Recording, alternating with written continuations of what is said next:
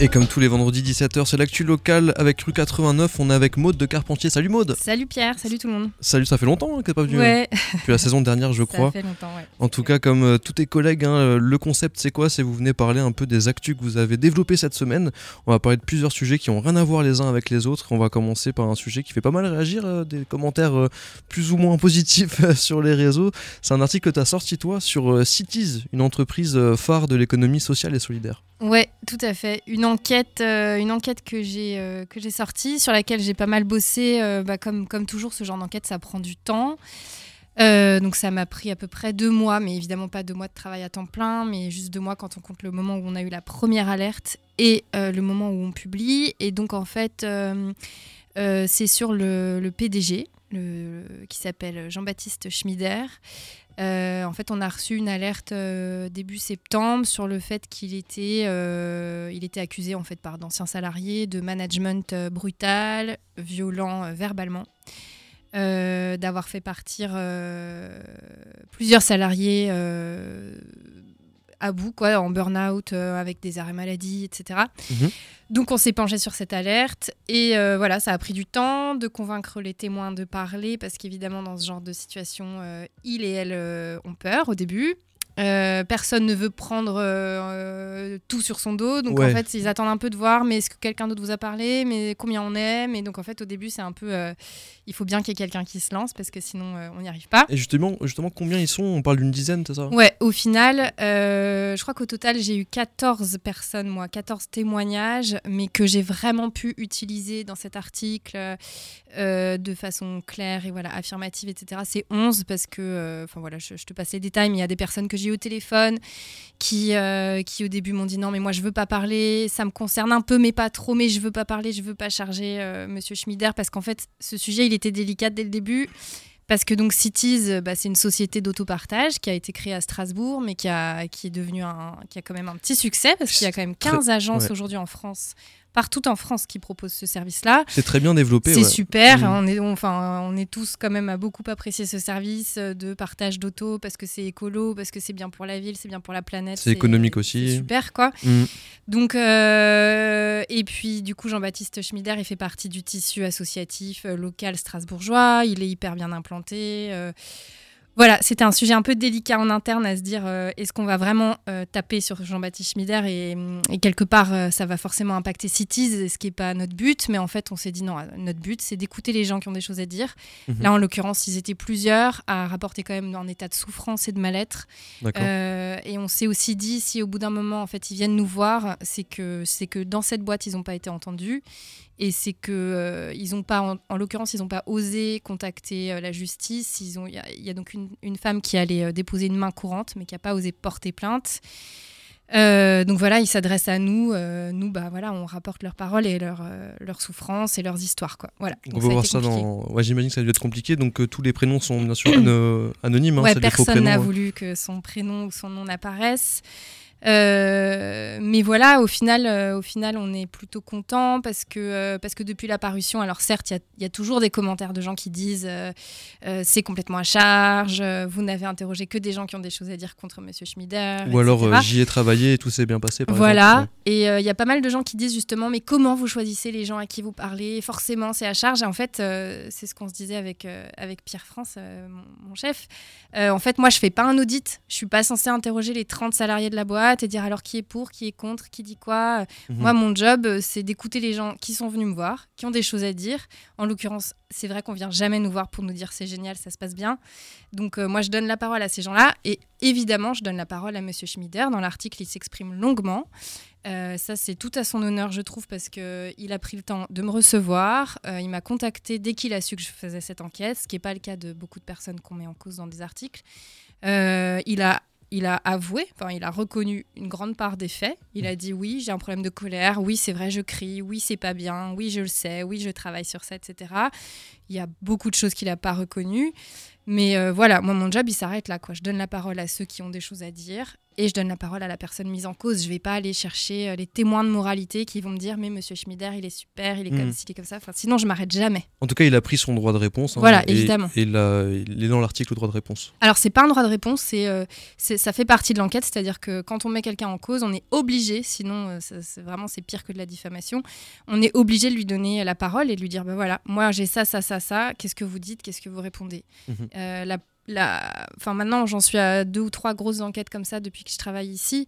Euh, c'est la deuxième personne, moi, qui accepte de me répondre sur des, des accusations un peu graves, quoi. Et je trouve ça Mhm. super parce que la précédente grosse enquête que j'avais faite, euh, qui était sur Defrock, euh, mais ça, ça remonte, hein, c'était il y a trois ans, mais à- à- en Label de musique strasbourgeois voilà. avec un, un directeur qui était accusé d'agression sexuelle. ouais. C'était un Mm. autre niveau, mais lui, il avait absolument jamais, jamais même répondu à mes mails, à mes SMS, à mes appels. Il avait botté en touche, enfin refusé tout contact, quoi. Mhm.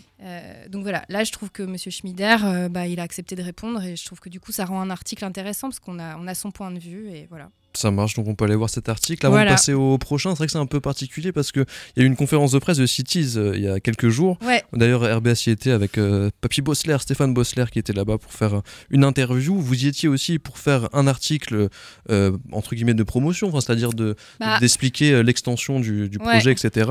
Et quelques jours après, c'est un article, Ouais. le tien, quoi, Tout qui est sorti. fait, Donc c'est vrai que c'est un peu particulier comme, comme moment, comme Bah timing. ouais, mais c'est vrai qu'on s'est dit que. Alors c'est vrai que ça, c'est c'est Pierre et Guillaume qui se sont dit c'est important d'y aller euh, parce que justement, euh, on va montrer qu'on est qu'on n'est pas que à charge, quoi. Qu'on est là pour Mhm. faire notre métier. En l'occurrence, on avait été invité à cette conf de presse euh, quatre jours avant. Euh, on s'est dit il faut y aller parce qu'il y aura quand même des informations sur le développement de Cities, euh, que, que Cities ça fait comme je le disais partie de, de l'économie locale ici, c'est un- c'est une boîte hyper importante. Donc on va pas boycotter une entreprise parce que moi je fais une enquête par ailleurs sur le PDG quoi. C'est Mhm. mais par contre c'est pas moi qui suis allée à la conf de presse, on n'a pas tout mélangé. Ok, je vois, ouais. Chacun ses rôles un peu à bah sur oui oui oui parce dossier-là, que quoi. sinon c'est trop compliqué en effet. J'imagine. On Ouais. passe au deuxième sujet. Donc, c'est la ville de Strasbourg qui fait un constat alarmant. 11 000 femmes, 11 000 femmes de, de la région de Strasbourg, enfin de la zone de Strasbourg, manqueraient d'accès à des projections- protections pardon, périodiques, euh, faute de moyens. Donc, une- on parle de précarité menstruelle. Ouais, tout à fait. Un article euh, hyper intéressant de, de notre collègue Anne Mélier, euh, voilà, qui a, qui a fait un peu le point là-dessus. Donc, en fait, sur euh, cette précarité menstruelle, c'est-à-dire des femmes euh, ou des personnes. qui ont des règles, mais ça peut être évidemment des, des transsexuels, etc., qui n'ont pas assez de moyens financiers pour s'acheter des protections périodiques. Donc soit elles s'en achètent pas du tout euh, et elles se protègent comme elles peuvent, euh, soit elles s'en achètent mais c'est tellement cher euh, qu'elles en achètent pas assez. Donc euh, enfin voilà, c'est- hyper compliqué. Ça peut être source de maladies, d'infections, Mhm. Euh, bah, de problèmes de santé quoi graves. Euh, et puis euh, il y, a, y a un témoignage assez fort dans l'article, je trouve, d'une personne qui raconte à quel point c'est honteux quoi. C'est honteux, c'est on se dit on a, On a honte d'en parler. Ouais, on a honte d'en parler. Euh, on se dit, on essaye de piquer à droite à gauche des protections aux copains, aux copines. Enfin, c'est compliqué, quoi. Ouais. Et donc, la ville a décidé de mettre en place des distributeurs de protection euh, périodique, euh, je crois biodégradables, un truc comme ça, enfin qui respectent l'environnement. Mhm. Euh, Il y en aura 15, non, 10 18, je vois 18 en tout sur toute la ville et l'Eurométropole. Euh, donc sur, sur l'article, vous pouvez aller voir, il y, a, il y a déjà la liste des lieux où il y a déjà ces, déjà ces distributeurs. Par exemple, il y en a déjà dans deux médiathèques, il y en a dans une piscine, il y en a dans des centres d'hébergement d'urgence, évidemment, parce que c'est là qu'il y a beaucoup, beaucoup de besoins. Euh, voilà, c'est plutôt une initiative euh, Positive, hein. importante. Ouais. C'est clair, en tout cas, c'est un problème euh, bien sûr national aussi. hein. Oui, le avec, chiffre il est assez fou, je crois. Le chiffre, je l'ai noté parce que ce n'est pas mon sujet. Au niveau national, je te dis ça, c'est 4 millions de personnes Qui sont en précarité menstruelle. 2023. Ouais, C'est gigantesque, hein, vraiment. 4 4, millions de personnes. millions de personnes qui sont en galère Et euh, c'est en grande progression en fait. Et c'est en progression parce qu'en plus, voilà, les- c'est pas donné, quoi, ces Bah protections. non, ouais. Et il y a- il faudrait voir peut-être par rapport à l'État s'ils peuvent euh, enlever la TVA, par exemple. Enfin, là, il y a plein de solutions Ouais. qui sont possibles. Ça, En tout cas, ça n'est pas de mon ressort. Non plus, moi non plus, je peux pas faire grand juste chose. les donner, je trouve ça serait trop bien. en tout cas, cette nouvelle initiative de la ville, elle est dispo. On peut, on peut voir en tout cas l'article et toutes les informations. Oui. Sur U89 Strasbourg, on passe à un reportage de Thibaut Vetter. Ouais. On va parler de l'Alsace du Nord. Là, on va aller du côté de Weinbourg, juste à côté de Ingviller. Et, euh, et voilà, il y a un projet de panneau photovoltaïque géant apparemment. Ouais, un très très bon article de mon collègue Thibaut. Euh, mi-reportage, mi-enquête que je trouve hyper intéressant. Moi, j'avoue, j'ai un peu découvert le sujet. J'ai pas, pas, honte de le dire, mais voilà. Moi, je pensais que c'était cool les panneaux solaires et que tu vois, ça fabrique de l'énergie, c'est plutôt bien et tout. En fait, bah non. Quand c'est mis sur des champs, euh, c'est plutôt euh, problématique parce que ça, ça alimente l'artificialisation des sols, alors qu'en fait, on manque aujourd'hui de, de terre pour se nourrir et pour euh, produire de quoi se nourrir.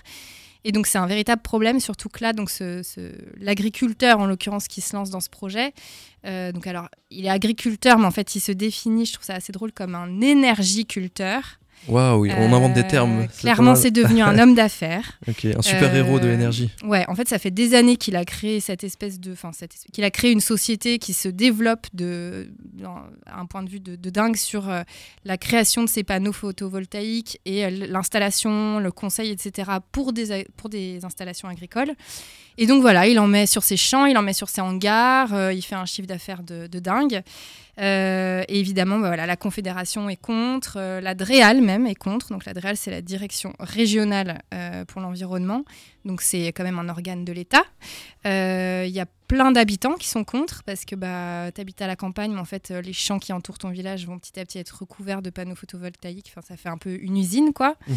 Euh, mais, euh, mais voilà, en fait, c'est un peu euh, comme l'État, par ailleurs, s'est engagé à augmenter la production d'énergie de façon renouvelable. et bah, ces, ces installations-là, elles permettent à l'État de rentrer dans leur quota. Et donc, bah, la préfecture, elle a dit oui au projet en disant mais c'est super, allez-y. Et donc, les chiffres sont assez fous. C'est pareil, j'ai noté, je crois qu'il veut installer 43, 43 800 modules photovoltaïques sur une surface de 27 hectares. C'est l'équivalent de 37 terrains de foot. Ah, ça fait pas mal, ouais. Donc, 37 terrains de foot recouverts de panneaux photovoltaïques, alors qu'aujourd'hui, c'est des champs. Ok, Voilà. ça Donc, ferait on, un peu on va bizarre. perdre tout ça, D'accord. qui sont actuellement des champs, pour euh, produire de l'énergie. Donc c'est acté, le projet est fait, Le projet, bah, il y a encore une réunion publique, une enquête publique, donc c'est pas tout à fait acté, mais ça, a- ça a l'air d'être bien parti, parce que c'est quand même validé par la préfecture. Donc, Aïe aïe aïe, ça marche. On pourra suivre euh, ouais, cette actu suivre. chez vous. Un collectif qui s'est monté, et Thibaut va suivre ça de près. Ça roule et big up à l'Alsace du Nord, hein, etc.